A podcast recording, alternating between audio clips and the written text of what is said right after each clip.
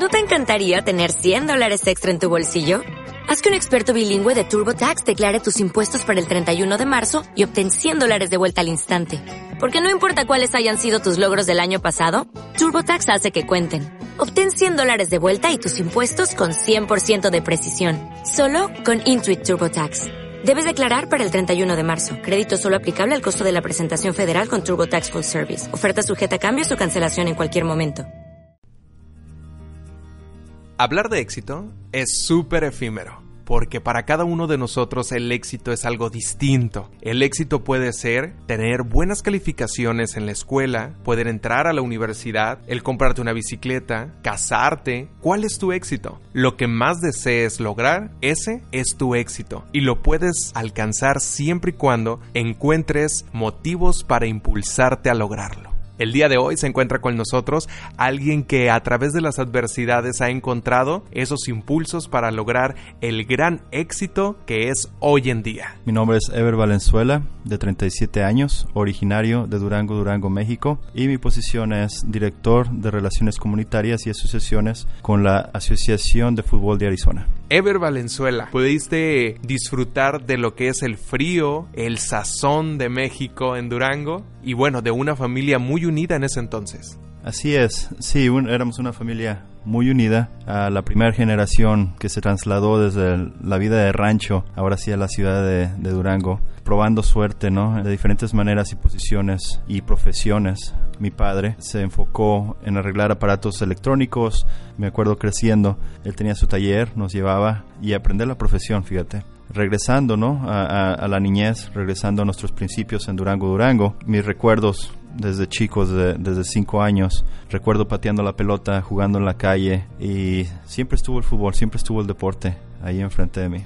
Y es que el deporte es un gran impulsor que has tenido para poder eh, lograr lo que hoy en día eres. Fíjate que era difícil tomar parte en algunas actividades que otros niños tal vez tendrían acceso por, porque no teníamos dinero. Entonces, el tener siempre un balón ahí eh, me daba a mí la oportunidad de ir a jugar al campo, de ir a jugar en la calle. Entonces, eh, mi idea era querer ser un jugador profesional de fútbol. Y fue complicado por la relación que existía en tu familia, lo cual hubo una ruptura. Y eso fue una decisión que tomaron tus padres y fue lo que te llevó hacia lo que fue tu primer éxito. Sí, el dinero es una de las muchas razones por las cuales los, los matrimonios quiebran. Ese fue el, el, la espina en, la, en, el tendón de Aquiles de nuestra familia, que en cuanto se vino la crisis, mi papá perdió el taller, estuvimos en una situación muy difícil con la ruptura de su matrimonio. Mi mamá conoce a, a una persona de la Ciudad de México y pues nos vamos para vivir allá, ¿no? A la ciudad. Pero tenía yo mi sueño de que de ser jugador profesional y nunca dejé de jugar, nunca dejé de entrenar.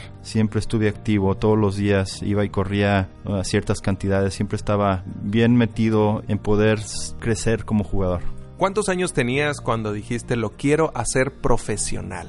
A los 12 años, a los 12 años ya estaba mentalizado que eso es lo que quería. Te, era, era una emoción el seguir creciendo como jugador y que la gente te dijera, wow, niño, tienes talento, lo puedes hacer. Quería ser el, el mejor. Y en ese momento que tú querías ser el mejor, que estabas viviendo una etapa muy complicada, no solamente por tu casa, tu familia, la separación, sino la adolescencia. No, es, es una etapa difícil de todos nosotros como humanos, eh, una etapa de inseguridades, una etapa de una etapa de, de no tener identificación propia, la relación de tus padres esté corrompida, eh, el que estés viendo a tu madre lavar ajeno, hacer diferentes tareas para otras familias para poder sobrevivir y poder tener un lugar donde vivir y comer. Entonces, este son cosas que, uh, que son difíciles para una de las adolescentes. ¿Cómo llegó el fútbol profesional a tu vida? Eh, muchos de mis entrenadores decían, Ever, este, deberías de ir a probarte. La primera vez que fui, fui con el América. Desgraciadamente no, no había oportunidades ahí. Éramos alrededor de 300, 400 niños en una cancha chica. No llegamos a ningún lado. Querían que, que pagara una colegiatura y claro, no tenía sentido en la situación como estábamos. Eh,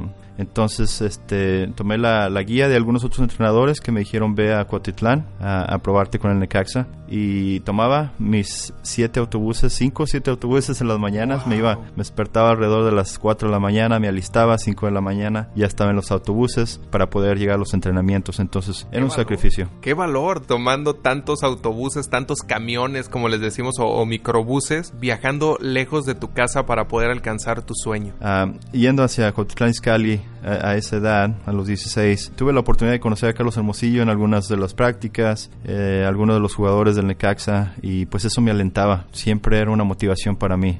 ¿Qué era lo que sucedía en tu casa después de estos años en los que tú ibas y luchabas por tus sueños, pero a veces no sentías que avanzabas? ¿Qué era lo que estabas pensando? Para empezar, mi familia no, no fue futbolera, el apoyo no existía. Siempre mi mamá me decía, mi hijo este, toca la guitarra, mi hijo este, haz esto, haz lo otro. Me, trataba de inculcar otras, otras prácticas o otros, otros este, hábitos afuera del fútbol para ellos no, nunca fue algo que pudiera llevarme lejos a pesar que no era lo que ella quería que yo hiciera, y trabajando todavía aparte de eso para poder hacer mi parte en la familia. Vendía yo periódico, vendía palanquetas en, las calles, vendía este manzanas, ¿cómo se, cómo se llama? Enmieladas, exacto. Que por cierto una vez me las robaron y bueno, me rompió el corazón, pero mi madre pues me alentó y dijo, bueno, esas cosas suceden. Oye, y cuéntanos, ¿qué pasó en el Necaxa?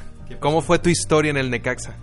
Fíjate, muy, muy interesante, muy interesante. Había muchos muchachos que venían a probar suerte del país, de México, y también argentinos, brasileños, había diferentes, de diferentes lugares. Me fui ganando un poquito más la confianza de, los entrenadores, creciendo como jugador, entrenando, enseñándoles a ellos que, que, tenía ganas. Me fui ganando una posición ahí, me tocó viajar. Fuimos a jugar con todas las filiales de los equipos de la Liga Mexicana juveniles, y es una experiencia muy, muy bonita. ¿Qué fue después del Necaxa? Mira, este, pues seguía trabajando, pues batallando. En ese entonces mi padre ya estaba acá en Estados Unidos probando suerte, arreglando televisiones, arreglando equipos electrónicos domésticos y nos mandaba dinero. Nos mandaba dinero para allá, nos, nos alientaba, nos llamaba por teléfono y poco a poco nos fuimos convenciendo de que iba yo a tener que dejar el fútbol y dedicarme a trabajar y tal vez ni el estudio iba a poder tener porque esa era la prioridad del poder comer o venirnos para acá para Estados Unidos y seguir trabajando nuestro sueño, ¿no? Eh, y así lo hicimos ya hace 20 años y fíjate todo se me hacía muy raro, totalmente diferente a, México.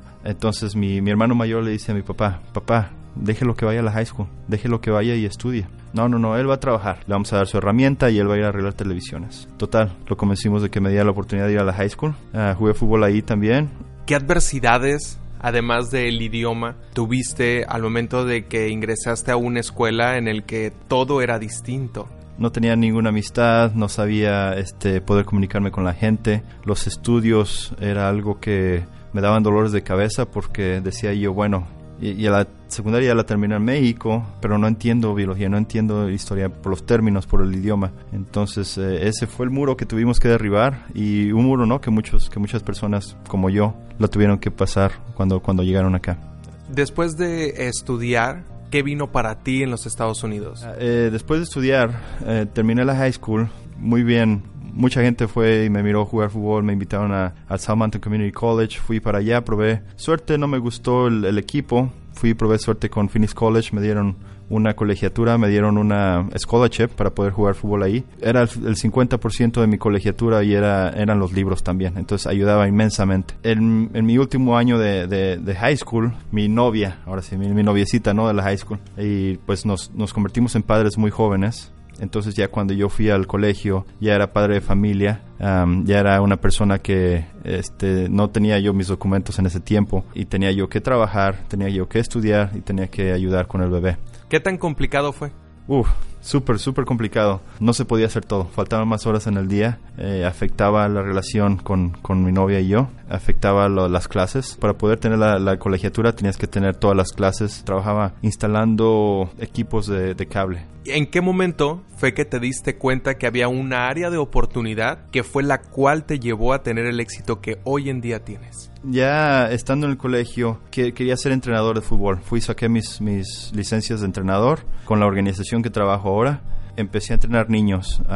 conocí a alguien en Chivas USA en California y empecé a buscar talento de 16 a 18 años y los llevamos a California para, para que ellos tomaran suerte allá con el equipo profesional de MLS.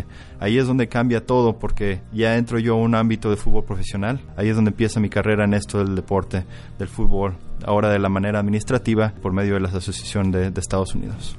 Después de ser un niño tuvo que irse a otra ciudad a buscar un sueño que lo estuvo persiguiendo en diferentes ocasiones, que en muchas de ellas fue un no, pero aún así encontrabas la manera de cómo seguirte impulsando para lograr ser la persona que hoy eres en día. ¿Qué consejo nos podrías dar a todas las personas relacionado con tu experiencia? La clave es decir, sí lo puedo hacer. La clave es decir, eso es lo que yo quiero y voy a trabajar para tenerlo. Y voy a utilizar mis talentos o voy a utilizar mi fuerza, voy a utilizar mi mentalidad para poder salir adelante y mi familia. Y, y esa es la clave. El salir adelante sin, sin ponerle atención a toda la negatividad, porque si nos enfocamos en eso, a todos, todos podemos ser víctimas de, de ello. Ever Valenzuela, muchísimas gracias por compartirnos tu historia de éxito, tu historia de vida. Gracias por estar con nosotros aquí en Regente. Gracias a ustedes, es un honor y si esta historia puede ayudar a, a los demás a motivarse, aquí estoy para ellos.